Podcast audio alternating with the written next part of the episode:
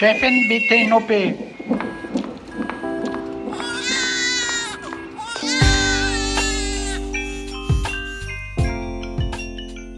Hallo, liebe HörerInnen, wir begrüßen euch zu einer neuen Folge des Gyncast, der absolut unzensierten Sprechstunde mit Dr. Mandy Mangler. Wir, das sind natürlich Mandy. Hallo. Mir gegenüber sitzt Esther Kogelbohm vom Tagesspiegel. Hallo. Und ich bin Anna Kemper vom Zeitmagazin. Wir sitzen hier wie immer in einem Bereitschaftszimmer des Auguste Victoria Krankenhaus in Berlin-Schöneberg und unsere heutige Folge hat einen Arbeitstitel, der mich irgendwie immer daran erinnert, was Männer schaudernd erzählen, wenn sie von urologischen Untersuchungen berichten, nämlich bitte vorbeugen. Ja, aber wir meinen natürlich ein ganz anderes Vorbeugen, mit dem Männer statistisch gesehen allerdings auch so ihre Probleme haben. Nämlich die Prävention von gesundheitlichen Problemen. Und da das hier natürlich der Gyncast ist und nicht der Urocast, geht es natürlich um die Vorbeugung gynäkologischer Krankheiten beziehungsweise um das Gesundbleiben der Frau. Ja, Prävention klingt ja erstmal nicht so aufregend oder interessant und nicht umsonst hat ja Christian Drosten gesagt, there's no glory in prevention. Also wer sich um Prävention kümmert, der darf keinen Ruhm und keine Ehre erwarten, weil ja nicht sichtbar wird, was die Prävention so verhindert hat. Aber wir wären nicht euer Gyncast, wenn wir nicht versuchen würden, aus diesem Thema so viel Glory rauszuholen wie möglich. Und wir hoffen, ihr könnt euch danach genauso für das Thema begeistern wie wir. Wir haben heute so also allgemeine Gesundheitstipps für euch mitgebracht und gynäkologische aber auch. Aber dazu kommen wir noch. Vorher wollen wir nämlich noch an dieser Stelle offene Fragen aus den vergangenen Folgen klären. Da gab's ähm, einen Hinweis zur Brust- und BH-Folge. Da hat uns eine Bra-Fitterin angeschrieben. Sie sagt, euer BH ist unbequem, dann habt ihr eben den falschen. Also sie als Bra-Fitterin hat ziemlich viel Wissen über Materialien von Stoff und Bügeln, von Schnitten, Trägern und Körpern. Und sie sagt, äh, wir sind Partnerin in Crime von vielen Frauen und Männern mit vielen, vielen großen und kleinen Problemen rund um den Oberkörper. Die Bra-Fitterin empfiehlt den Podcast Möpse, Mieder und Moneten. Das ist wirklich ganz lustig. Ich habe mal reingehört. Mhm. Oder den Insta-Account von BH Lounge. Außerdem hatten wir in der Brustfolge so Fantasien von BH-Äquivalenten bei Männern. Und siehe da, die gibt es schon. Das sind nämlich sogenannte Jogstraps. Viel Spaß beim Googlen. Ich hatte ihn gestern, den Spaß beim Googlen. also ich kannte Jogstraps nicht, das hat mir ein Freund verraten. Wir begleiten ja hier im Gyncast schon eine Weile unsere imaginäre Person durch ihr Leben als Frau. Und sie ist jetzt Anfang 30 und merkt, ist auch nicht mehr alles so wie mit Anfang 20. Sie arbeitet Vollzeit, fühlt sich oft gestresst, kauft sich manchmal nach der Arbeit Fastfood, kommt weniger dazu, Sport zu machen und wenn sie freitags abends feiern geht, dann braucht sie, anders als früher, den ganzen Rest des Wochenendes, um sich davon zu erholen. Und dann denkt sie, ah, ich müsste eigentlich mehr Sport machen und vielleicht mal das mit dem Zigaretten lassen. Aber dann geht die Woche wieder los und der Stress. Tja, das ist dann wohl die innere Schweinehündin, unser allerliebstes Haustier. Wer kennt's nicht? Schwer an die Kette zu legen, natürlich knurrt sie die völlig verschüchterte Prävention böse an und fragt, wozu braucht man dich überhaupt nochmal genau? Ja, also warum ist Prävention wichtig? In der Medizin, da wurde ja in den letzten 100 Jahren vor allem sehr viel erreicht. Also denken wir mal allein an Antibiotika oder auch an immer besser werdende Therapieoptionen. Früher ist man ja an allem Möglichen, was heute heilbar ist, gestorben. Aber es ist ja auch völlig klar, dass es besser ist, einer Erkrankung einen Schritt voraus zu sein, als ihr hinterher zu rennen. Und jeder Mensch, äh, gesund oder krank, profitiert also von der Präventionsmedizin. Und deshalb wollen wir einmal gucken, was gynäkologisch getan werden kann, um gesund zu bleiben und eben diesen einen entscheidenden Schritt voraus zu sein. Einige sagen ja auch, GynäkologInnen sind so die HausärztInnen der Frauen. Und ja, wir sind auch so für Gesundbleiben mitverantwortlich, also zum Beispiel Impfen, Gesundheitsberatung, Hinweise zu Präventionsprogrammen zum Beispiel. Mandy, beginnen wir mal mit der Vorsorge. Was wird denn da bei unserer Person, so Anfang 30, wenn sie zur Gynäkologin geht, ganz automatisch angeboten als Kassenleistung? Also die Gynäkologin untersucht jährlich ab dem Alter von 20 die Genitalorgane, also Vulva und Vagina werden dann inspiziert und auf Krebsvorstufen oder Krebs untersucht. Und dann werden Uterus und Ovarien abgetastet und es wird ein Pappabstrich gemacht. Also der dient der Krebsvorsorge. Und dann ab 30, also genau dem Alter, in dem unsere imaginäre Person hier gerade ist, werden dann zusätzlich die Brust und auch die Lymphknoten in der Region abgetastet. Und ab 35 Jahren wird dann dieser Pappabstrich eben nur noch alle drei Jahre durchgeführt. Das haben wir hier auch schon mal geübt im Gyncast. Ihr erinnert euch vielleicht. Ja, hat Spaß gemacht. Zusätzlich wird dann so ein HPV-Test gemacht, also ab dem 35. Lebensjahr, und man wird auf das humane Papillomvirus abgestrichen. Und später dann, also ab dem 50. Lebensjahr, wenn die regelmäßigen Zyklen aufhören, wird man alle zwei Jahre zum Mammographie-Screening eingeladen, also zur Brustkrebsvorsorge. Und da kriegt man Post nach Hause. Also das passiert nicht bei der Gynäkologin, sondern in so Zentren, die auf die Früherkennung von Brustkrebs spezialisiert sind. Das sind sogenannte Screening-Einheiten und da geht's super interessant zu.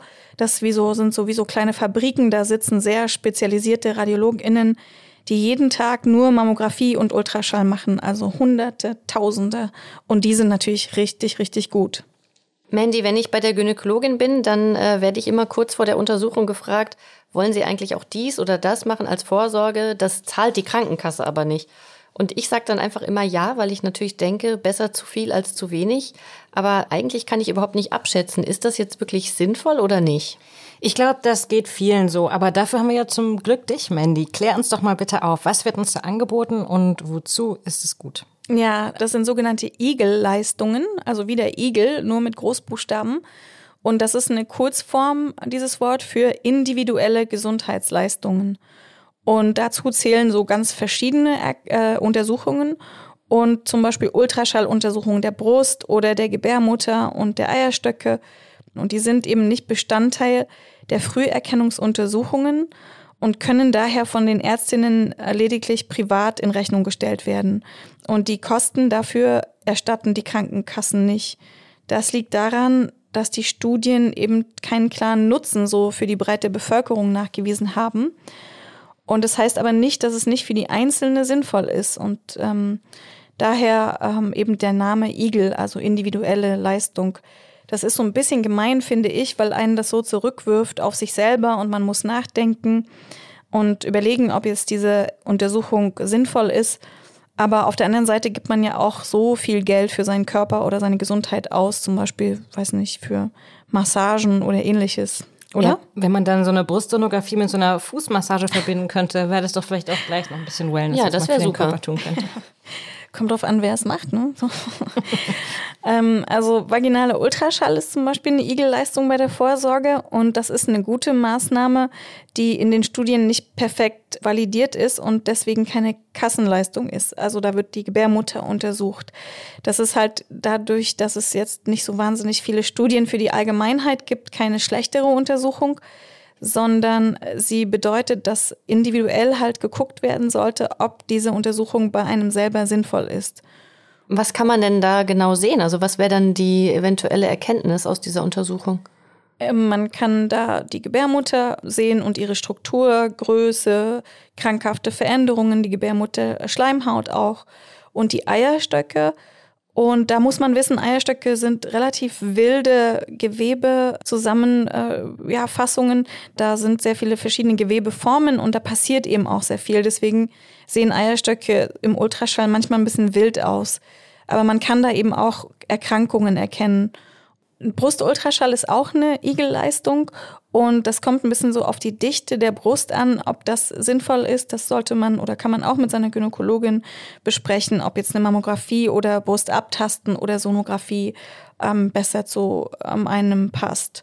Aber jetzt ist es ja so, dass es eben auch viele Dinge gibt, die wir im Alltag tun können, um speziell als Frauen gesund zu bleiben. Ähm, zum Beispiel unsere imaginäre Person. Sie kommt ja kaum noch zum Sport und damit ist sie nicht allein.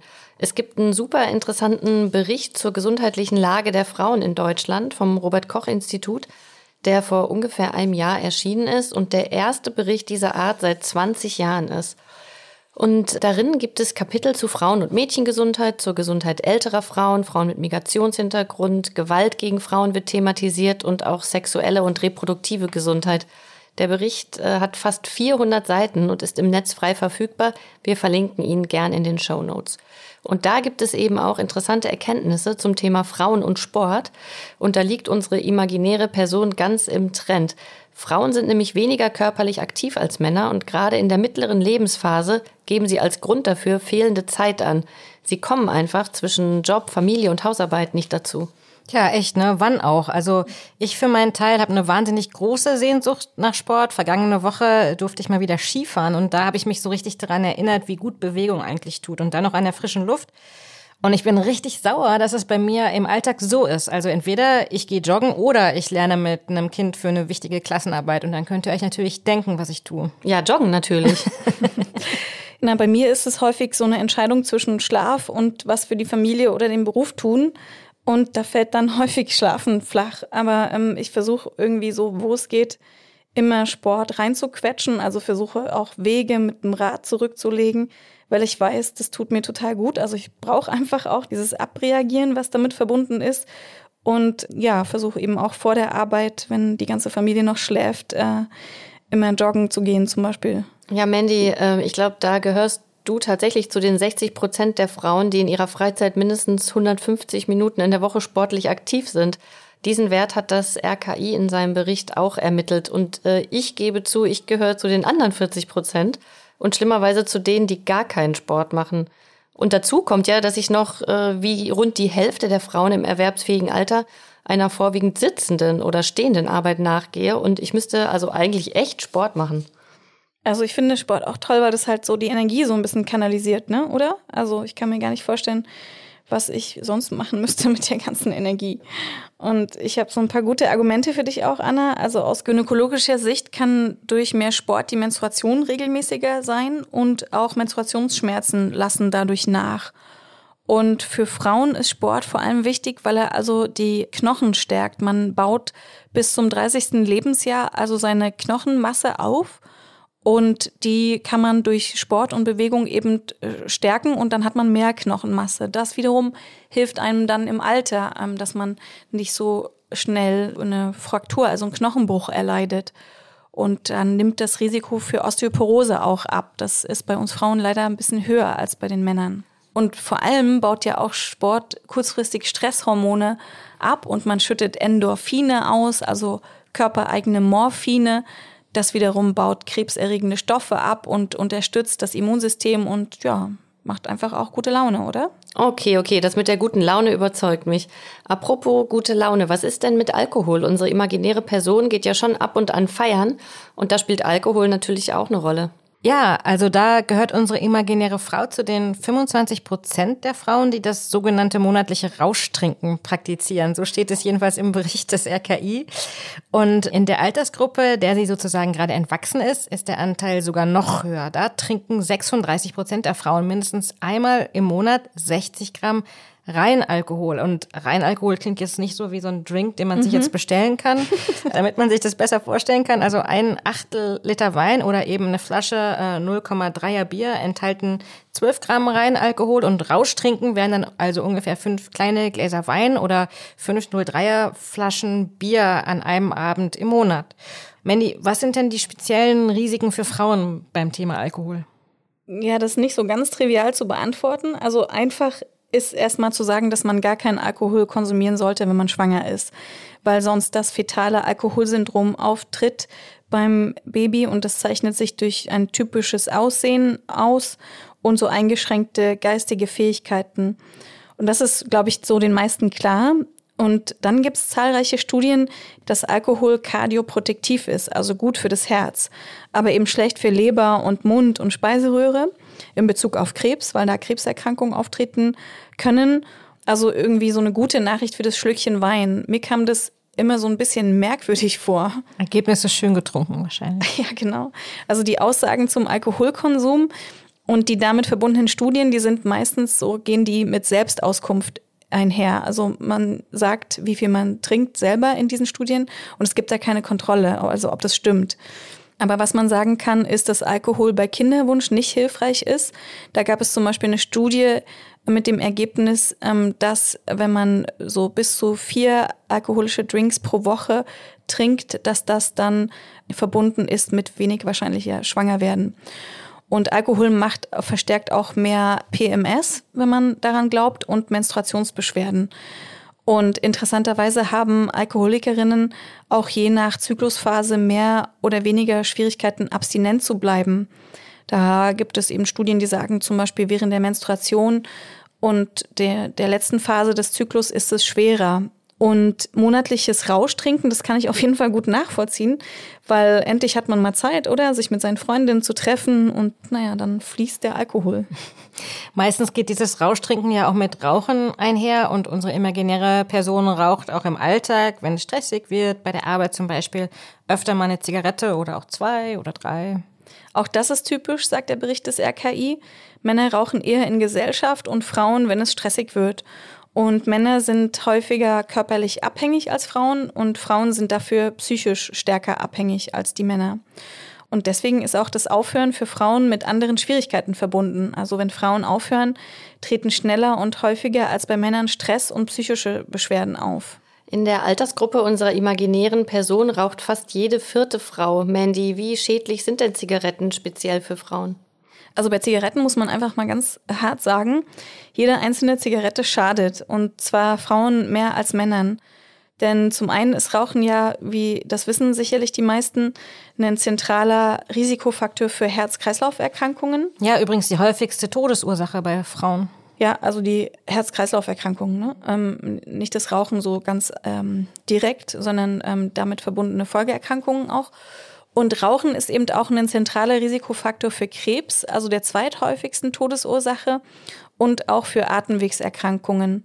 Und da sind natürlich auch Männer von betroffen, aber Frauen, das kann man auch diesem Bericht des RKI entnehmen, sind stärker gefährdet, weil sie eine höhere Empfindlichkeit gegenüber Tabakrauch auch haben. Was bedeutet das denn? Also Frauen ähm, haben eben eine kleinere Lunge, rein jetzt einfach wirklich anatomisch und da können sich dann die Schadstoffe auch anders ablagern.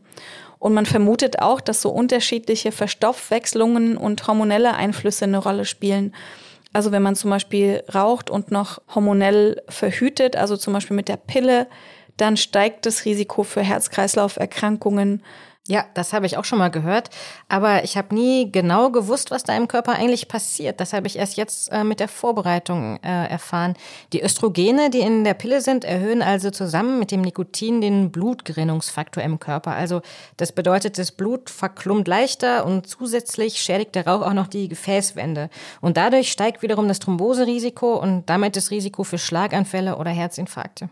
Ja, das Problem ist ja, dass man das eigentlich ja alles weiß, wie gefährlich Rauchen ist, ja, und dass es nun wirklich, äh, egal ob für Frauen oder Männer, einfach ähm, massiv gesundheitsschädlich ist, aber trotzdem ist es ja einfach, ich weiß nicht, wie das euch geht, ähm, manchmal so total schwer, ähm, die Zigarette dann eben nicht zu rauchen. Also ich habe mir ähm, schon vor meinen Schwangerschaften irgendwann abgewöhnt, bei der Arbeit zu rauchen. Äh, mhm. Das war wirklich ganz schlimm. Also ich, ich erinnere auch. mich noch wirklich, ja, wirklich, ja. Ich erinnere mich noch an Zeiten, als auch in unserer Redaktion am Arbeitsplatz äh, geraucht wurde. Und ähm, das wurde dann Gott sei Dank irgendwann verboten, muss man sagen. Ich bin wirklich keine Freundin von verboten, aber das war ja. gut, weil die Leute und ich auch wirklich hier am Arbeitsplatz geraucht. Das kann man sich heute nicht mehr vorstellen. Nee, ne? was ich auch gar nicht vermisse, ist diese, diese, dass die Kleidung so nach Nikotin stinkt, wie das früher so war. Das war wirklich widerlich.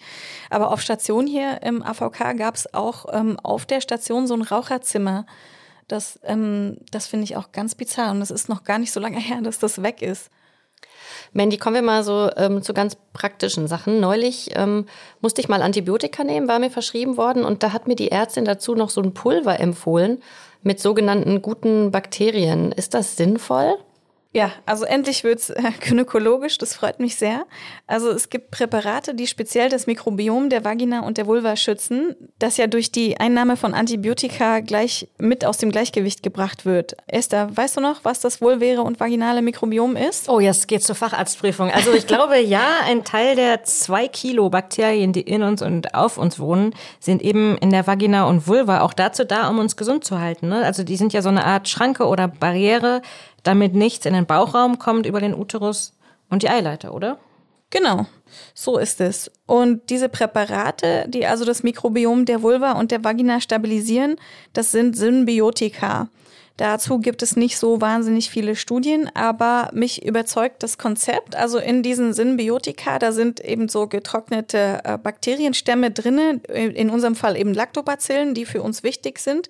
Und die schluckt man dann und da besiedeln sie den Darm und äh, sind dort wie in so einer Art Quelle und gehen von dort dann eben in die Vagina und sie bilden also eben eine Unterstützung dadurch für das vaginale und vulväre Mikrobiom. Ja, schön, dass wir mal wieder Zeit haben, über das Mikrobiom zu sprechen.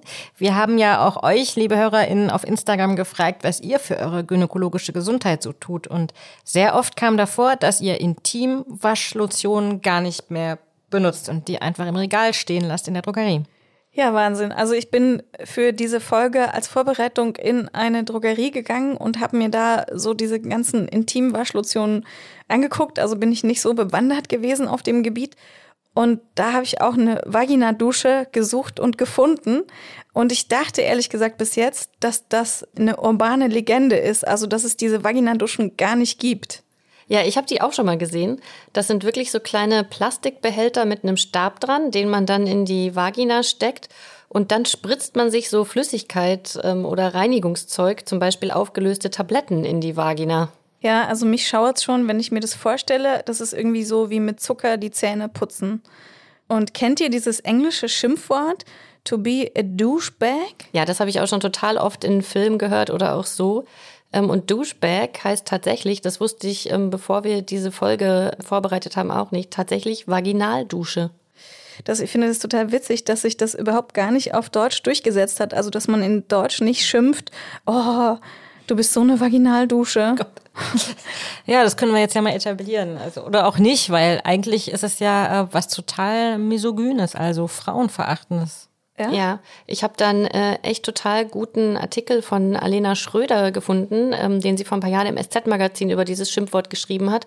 Und sie ähm, erklärt es so, eine Vaginaldusche insinuiert ja, dass es zwischen Frauenbeinen etwas Dreckiges, Ekliges gibt, das gereinigt werden müsste.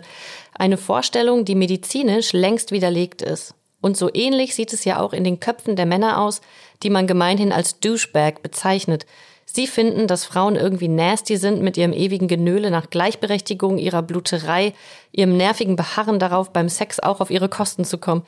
In ihren Augen haben Frauen sauber, glatt und sexy, verfügbar, aber nicht lustvoll zu sein und bitte auch nicht allzu intelligent. Also ich finde, da hat sie echt den Nagel auf den Kopf getroffen. Ja. ja. sehr, sehr schön formuliert auf jeden Fall. Also 12 Euro hätte diese Vagina-Dusche gekostet, die ich da ähm, gefunden habe in dieser Drogerie. Und ich habe mich total gewundert, dass die nicht raufschreiben müssen, dass das vaginale Mikrobiom dadurch kaputt geht und dass man davon krank werden kann. Das ist in Studien eindeutig nachgewiesen. Ja, das muss ja auch auf äh, Tabakverpackungen inzwischen stehen. Ja. Also wenn du hier rauchst, schädigst du deine Familie, deine Freunde und so weiter und dich. Ja, völlig verrückt. Und was ich in dem Laden nicht gefunden habe, als ich danach gesucht habe, aber dafür im Internet, das sind auch so Glitterbombs die werben mit I don't sweat, I sparkle. und die nennen sich auch Passion Dust Intimacy Capsules. Und die ähm, äh, steckt man in die Vagina. Also damit Vagina und Vulva glitzern, ja? Mhm. Ähm, also wenn ich Sex mit einem Einhorn haben will, damit sich das nicht erschreckt oder warum? ja, also ich finde es auch völlig bizarr und äh, das vielleicht auch damit dieser Ausfluss ein bisschen glamouröser wird, ja, oder so. Also der vaginale Ausschluss, den ja jede Frau hat, das ist ja eine private, selbst funktionierende vaginale Dusche.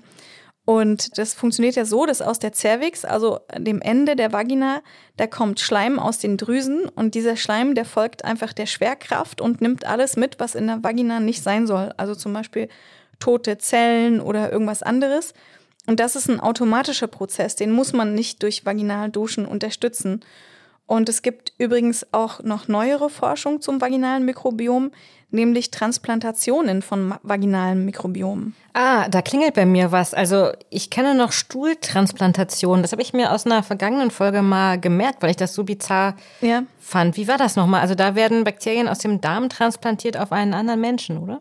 Ja, wenn man also zum Beispiel eine Clostridieninfektion hat, das ist relativ gefährlich und vor allem auch nicht so gut therapierbar, dann gibt es halt die Möglichkeit, fäkales Mikrobiom zu transplantieren. also die Zusammensetzung des Stuhlgangs einer Person und das einer anderen Person zu geben. Also Mandy, das muss ja schon irgendwie ein bisschen anders funktionieren als so eine Nierentransplantation. Wie genau geht denn das praktisch vonstatten? ja, genau. Also das ist einfacher als eine Nierentransplantation. Und zwar interessanterweise sind das so durchsichtige Kapseln mit braunem Inhalt, die man dann schlucken muss. Und interessant ist auch, dass die Studiengruppe sagt, man könnte ja auch zum Beispiel seinen eigenen Stuhlgang aufbewahren und einfrieren und von einer Zeit, wo man gesund war und wenn man dann krank ist, dann kann man diesen wieder implantieren. Also das muss man natürlich irgendwie wissenschaftlich begleiten und so. Aber dann bräuchte man kein fremdes Mikrobiom. Ne? Darum geht es ja um das Mikrobiom des, des Stuhls.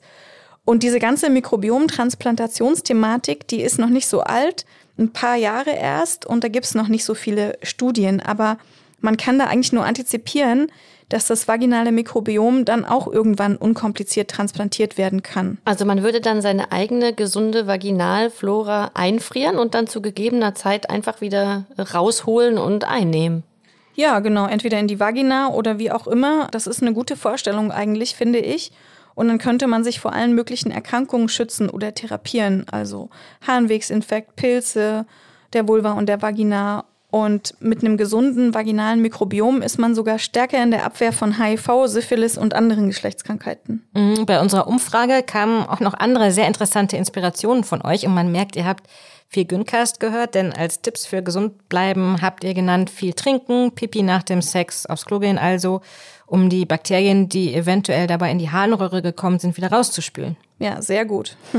das weiß ich natürlich noch von unserer Folge über Blasenentzündung und Pilze. Dann habt ihr auf Insta auch gesagt, ähm, dass ihr eure Sexspielzeuge wascht als ähm, Vorsorge und Baumwollunterwäsche tragt.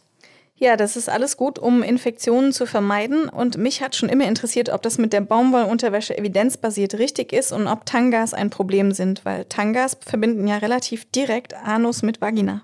Was jetzt andere Unterhosen vielleicht nicht so direkt tun. Ja, je nachdem, wie sie sitzen. Also, genau, und also Studien zu Unterwäsche. Also zuerst wurde untersucht Nylon versus Baumwollunterwäsche in einer richtig großen Studie von 3620 Frauen. Da wurden eben bakterielle Vaginosen, also Entzündungen der Vagina untersucht. Und da wurde jetzt zum Beispiel kein Unterschied zwischen Nylon und Baumwollunterwäsche gefunden in, der, in dem Risiko. Also Nylon oder Kunstfaser war jetzt erstmal nicht so schlimm. Ja, meine Oma würde da jetzt widersprechen, auch wahrscheinlich evidenzbasiert aus ihrem Leben. Ich hatte jetzt eher gedacht, dass es nicht an dem Material an sich liegt, sondern eher daran, dass man Baumwolle halt viel heißer waschen kann, was natürlich äh, den Pilzen und Bakterien meistens nicht so gut gefällt. Ja, also klingt logisch. Das ist, glaube ich, so detailliert, dass das keine Studie so richtig adressiert. Jedenfalls habe ich keine gefunden. Aber dieses evidenzbasiert, das heißt ja auch nur, dass man eine Gruppe von Menschen verglichen hat und dann Statistiken erhoben hat. Auch wenn das jetzt relativ viele waren, also Tausende. Und das für das einzelne Individuum kann das trotzdem anders sein. Also man sollte trotzdem auf seinen eigenen Körper hören. Und wenn einem Baumwollunterwäsche eben mehr schützt, dann eben darauf zurückgreifen. Aber nochmal zu der Unterwäsche an sich. Seit Jahren hat mich interessiert, ob Tangas nun eben evidenzbasiert zu mehr Pilzinfektionen und Harnwegsinfekten führen. Und ich musste relativ lange suchen. Und ich war schon etwas nervös, weil ich dachte, ich habe jetzt eine Studienlücke gefunden. Aber schließlich habe ich dann eine kleine einsame Studie dazu gefunden. Also eine Tanga-Studie, Mandy, wer hat denn die durchgeführt? Ja, also sie wurde in den USA, in Colorado designt und durchgeführt. Und da kam eben raus, dass Tanga-Trägerinnen nicht häufiger unter orogenitalen Infektionen leiden als äh, andere. Sehr gut. Also es gibt nichts, worüber es keine Studie gibt. Einige von euch erwähnten in unserer Insta-Umfrage auch, ähm, als wir euch eben gefragt haben, was ihr für eure eigene Vorsorge gynäkologisch tut, Milchsäure. Was hat es damit auf sich? Milchsäure, das ist ja das Produkt von diesen positiven Milchsäurebakterien, also die das Mikrobiom der Vagina und Vulva bilden. Und das muss man sich so vorstellen, dass diese Bakterien also die Soldatinnen sind und die Waffen der Soldatinnen ist die Milchsäure.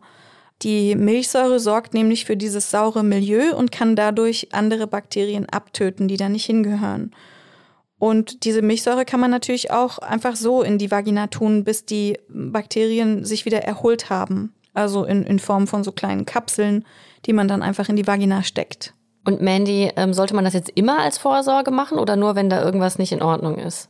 Ja, also man braucht es normalerweise nicht reintun, diese Milchsäure in die Vagina, weil die Bakterien die ja produzieren, wenn die nicht aus dem Gleichgewicht geraten sind, die Bakterien. Das heißt, das braucht man wirklich nur, wenn ja, man Jucken, Brennen oder irgendeine Infektion hat.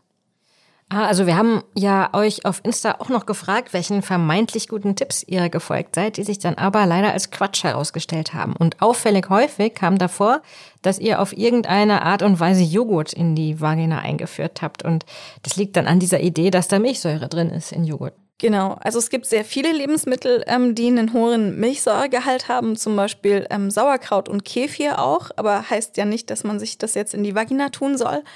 Und einige von euch haben eben berichtet, dass ähm, sie Tampons mit Joghurt getränkt oder Joghurt an sich eben in die Vagina getan haben und dass ihnen das gar nicht gut bekommen ist.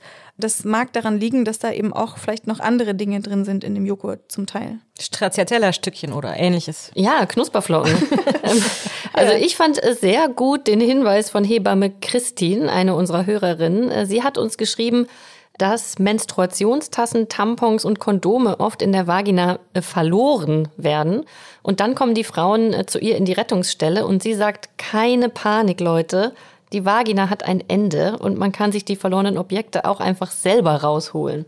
Ja, also ich erinnere mich an viele Nächte, die ich vermeintlich verlorene Objekte aus Vaginas entfernt habe. Also Löffel, ähm, Billardkugeln, Sextoys sowieso und naja, also alles Mögliche und es stimmt, eigentlich kann man das alles selber entfernen, wenn man sich traut, da kann nichts kaputt gehen.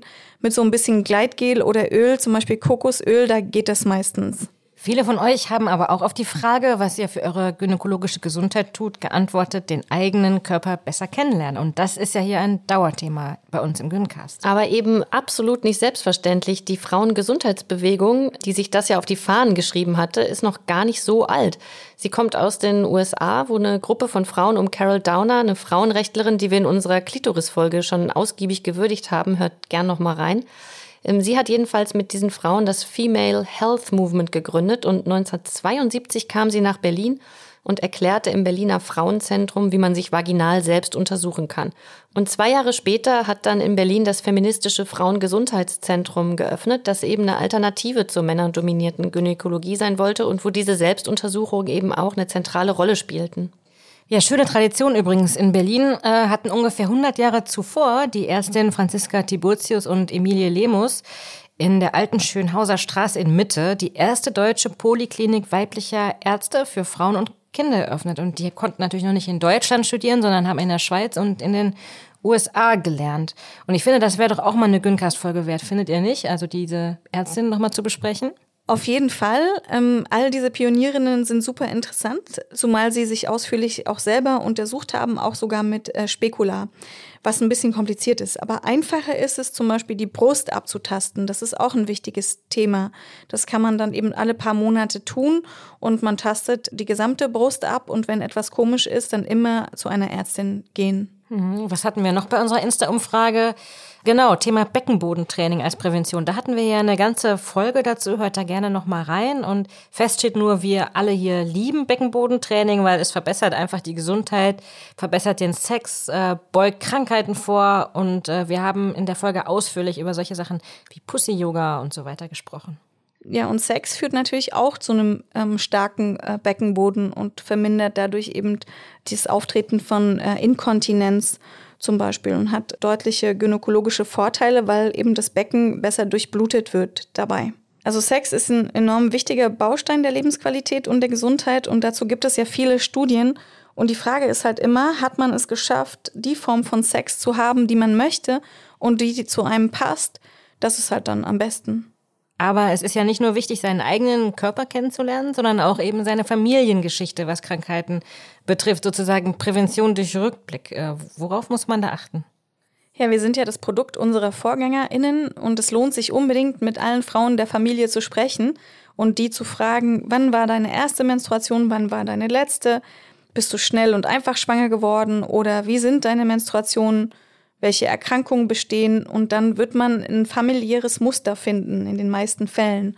Zum Beispiel hatten dann viele Frauen Regelschmerzen oder sogar Erkrankungen oder vielleicht wurden auch alle ganz unkompliziert schwanger. Und dann kann man davon lernen für sich selber und gucken, ob man gewissen Dingen eben besser vorbeugt. Ja, was ich daran auch total wichtig finde, überhaupt beim Thema ähm, Prävention ist, dass man natürlich äh, noch so gesund leben kann und alles tun kann und Sport treiben kann, aber dass das ja nicht bedeutet, dass man dann auf jeden Fall alle Krankheiten mhm. vermeidet. Also zum Beispiel gibt es ja einfach genetische Vorbelastung und dann kann ich noch so gesund leben und bekomme vielleicht trotzdem Brustkrebs. Und mir ist es einfach so ganz wichtig, dass ähm, irgendwie klar wird, dass man, wenn man krank wird, eben nicht selbst dran schuld ist, weil ja. man vielleicht nicht gut genug in der Prävention war sondern ja. Prävention kann helfen, aber ist natürlich jetzt nicht, äh, meine Gesundheit hängt ja nicht nur von meinem eigenen Lebensstil mhm. ab. Da gibt es ja auch den schönen Begriff des Health Shamings, also dass man dann angegriffen wird für seine eigene Gesundheit, aber man ist eben nicht selbst schuld, wenn man dann doch krank wird. Man kann halt einen kleinen Beitrag durch Prävention und Verhalten daran leisten, dass man zum Teil gesund bleibt. Mm, total empfehlenswert, wenn ihr euch über Frauengesundheit informieren wollt, ist übrigens der heute so oft erwähnte Bericht des RKI. Aber es gibt auch ein Frauengesundheitsportal der Bundeszentrale für gesundheitliche Aufklärung. Da findet ihr auch ganz viele Themen und wichtige Infos rund um unsere Gesundheit. Zum Beispiel, dass sich so ein Herzinfarkt bei Frauen oft durch ganz andere Warnzeichen ankündigt als bei Männern. Ja, das ist das große Feld der Gendermedizin, was wir jetzt aber ähm, heute nicht weiter betreiben, sondern jetzt gibt es ein Mitbringsel. Yay. Ich bin gespannt. Da habe ich euch was Hoffentlich keine Vaginaldusche, Mandy. so einfach denkst du, bin ich, ja? Also. Mhm. ich habe was, ja. ich habe was im Korb das, gefunden. Du, du oh. nimmst das und du nimmst diese Zettel, die da drin sind. Alle? Genau, ja, perfekt. So, ähm, hm. Esther. Ja, ich habe hier eine, eine runde Verpackung, da steht drauf Yoni Detox Pearls. Darf ich es mal aufmachen? Ja. Ich mache es auf. Es hat einen Schraubverschluss. Da kannst du mal eins äh, Anna geben. Ja. Hier. Also es ist ein, wie ein kleiner Teebeutel von so Bio-Tee, ein Netz und da drin sind wahrscheinlich irgendwelche riecht Kräuter. Nach Tabak. Riech mal dran. Ja, ja also, Tabak. ähm, Mandy, was ist das? Ja, das sind ähm, das sind Yoni Detox Pearls. Also ich habe es mitgebracht, weil ich es gar nicht glauben konnte, dass es wirklich ähm, sowas gibt. Ähm, und zwar sind es Kräuter, die in so einer Art Tampon stecken und die soll man sich jetzt in die Vagina stecken. Und warum? Ja, für die vaginale Gesundheit. Das empfiehlst du uns aber nicht, oder? Das können wir das besser rauchen, das ist wahrscheinlich gesünder. Siehst du, Esther kennt mich schon, deswegen, ich habe auch so ein paar, hier zum Rauchen so ein paar Blättchen mit. Großartig. Großartig, ja, das machen wir gleich. Also wenn euch sowas über den Weg läuft, liebe HörerInnen, lieber in einen äh, Filter einrollen und rauchen. Das ist gesünder, als es sich in die Vagina einzuführen. Aber ist auch nicht gesund, ja, mit dem Rauchen, ja. Hm. Okay, vielleicht sollte man sich das besser einfach in heißes Wasser hängen und als Tee konsumieren. Leicht gesüßt in mehr, kleinen Schlückchen über den Tag verteilt trinken. Ja, also ich finde es total bizarr. Ich kann mir auch so vorstellen, wie man dann die ganzen Kräuter aus seiner Vagina wieder rausbasteln muss, weil das irgendwie aufgegangen ist, das kleine Netz und so. Also, hui. Nicht zu Hause nachmachen, liebe Kinder. Nee, nicht zu Hause nachmachen. Don't try this at home. Aber was ihr natürlich zu Hause machen könnt, ist äh, in zwei Wochen wieder Güncast hören. Und da haben wir ein äh, ganz, ganz tolles Thema für euch und das heißt Fertilität, also Fruchtbarkeit. Wie kann ich meine Fruchtbarkeit boosten? Wie kann ich schwanger werden, wenn ich gerne schwanger werden möchte? Und wird unsere junge Frau dann nächstes Mal schwanger? Das ist ein guter Cliffhanger, Mandy. Vielen Dank. Ich finde es krass, wenn sie schwanger wird. Ja, ich auch. Es ist ein Einschnitt nicht nur in das Leben unserer imaginären Frau, sondern auch in unser Leben. In den Güncast auf jeden Fall. Ja. Vielen Dank fürs Zuhören euch. Ähm, wir hören uns in zwei Wochen wieder und äh, ganz herzlichen Dank an Markus Lücker, unseren Aufnahmeleiter und Produzenten. Danke Anna und danke Mandy wie immer für deine Zeit. Ja, danke auch an alle HörerInnen und bis zum nächsten Mal. Tschüss. Ciao.